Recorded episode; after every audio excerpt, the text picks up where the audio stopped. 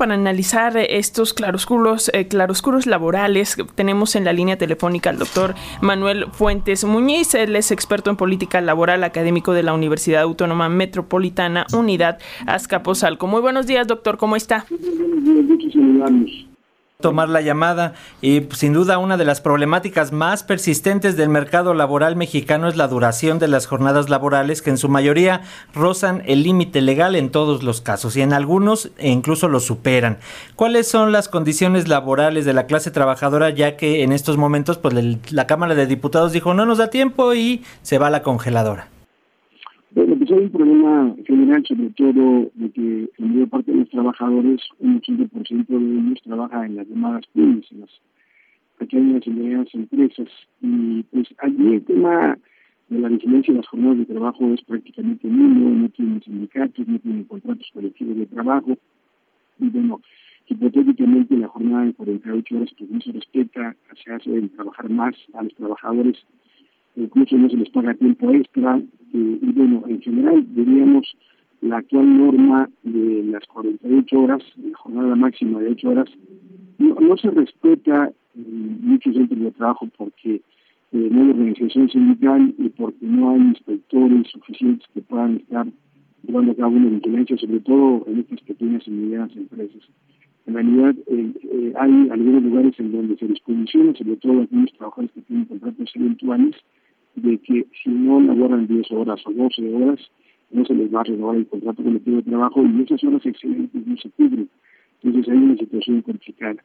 Ahora, además de ello, eh, finalmente esta jornada de 48 horas eh, es eh, aplicada sobre todo en aquellos que no tienen contratos colectivos de trabajo. En aquellas grandes empresas o instituciones o demás han logrado de que por cada siete días, cinco días, siendo labor y de descanso, y esto se ha logrado pues en, las grandes empresas o sindicatos en donde se ha logrado esta situación. Pero este es, este es el escenario general que priva en esta discusión que ahora se da pues, en la Cámara de Diputados para, para, para reducir la jornada de trabajo.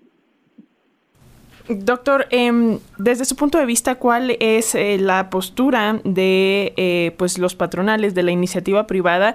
Y también mencionar que, eh, pues si bien puede haber resistencias, en otros países ya se ha experimentado con esto de reducir las horas, las jornadas laborales y que han tenido buenos resultados en materia de productividad, ¿no? ¿Qué nos puede decir al respecto?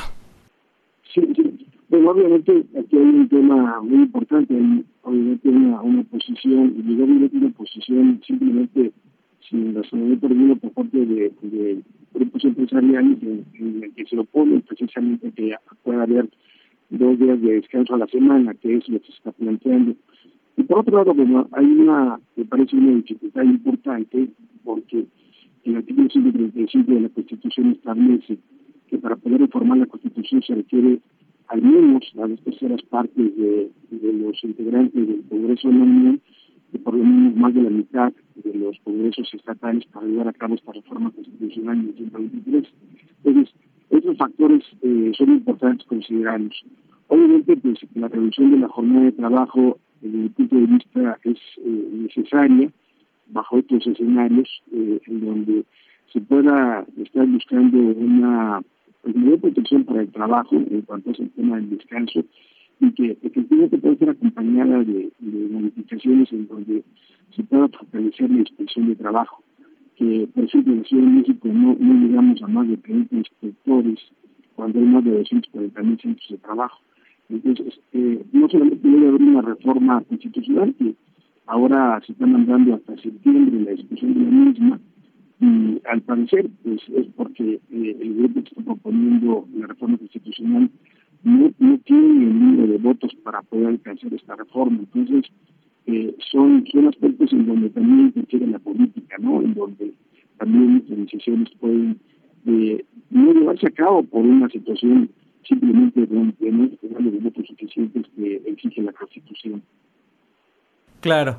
Y bueno, estamos al preámbulo de eh, la celebración del Día del Trabajo y hay muchos eh, pendientes también ahí, si bien la cuestión, eh, por ejemplo, del salario mínimo, doctor, que ha ido en aumento, algunas cuestiones laborales que también se han alcanzado, hay muchos pendientes por ahí rezagos que se tendrían que estar revisando, ¿no?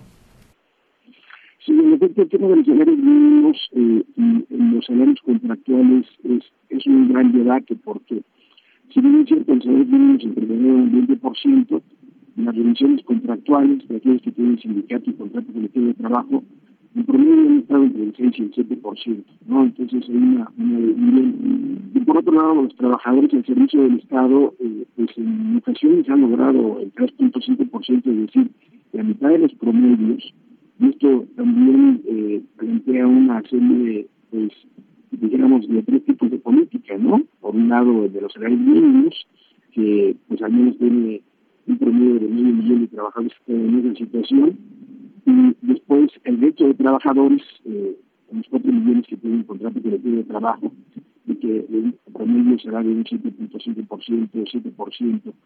Y hay trabajadores que no tienen ni sindicato ni nada, donde pues no tienen incrementos salariales, el salario es un elemento que no está protegido pues ante los temas inflacionarios, no hay un tema de, incremento automático a los salarios o que vaya en proporción a un tema de la inflación, sino este, hay algunos que pueden revisar cada año o, hay otros que no revisan y en todo, caso a veces pues pueden aumentar 5 pesos, 10 pesos, un 1% de más por, ante la carencia de, una organización sindical.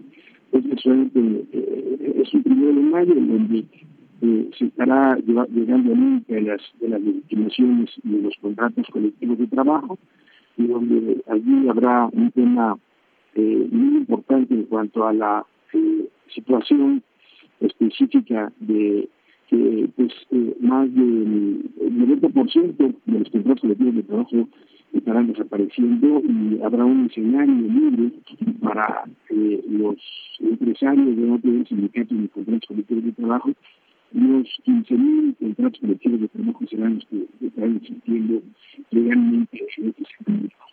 Entonces, ese es el panorama en que nos encontrábamos. Pues ahí está doctor Manuel Fuentes Muñiz, experto en estos temas de política laboral, académico de la UAM Unidad Azcapotzalco. Eh, pues si nos lo permite, como siempre, vamos a seguir en comunicación en lo que eh, vemos cómo termina este asunto de reducir la semana laboral de 48 a 40 horas, además de eh, pues las manifestaciones del 1 de mayo. Le enviamos un fuerte abrazo. Como siempre, muchas gracias. Sí, muchas gracias. Hasta pronto. pronto.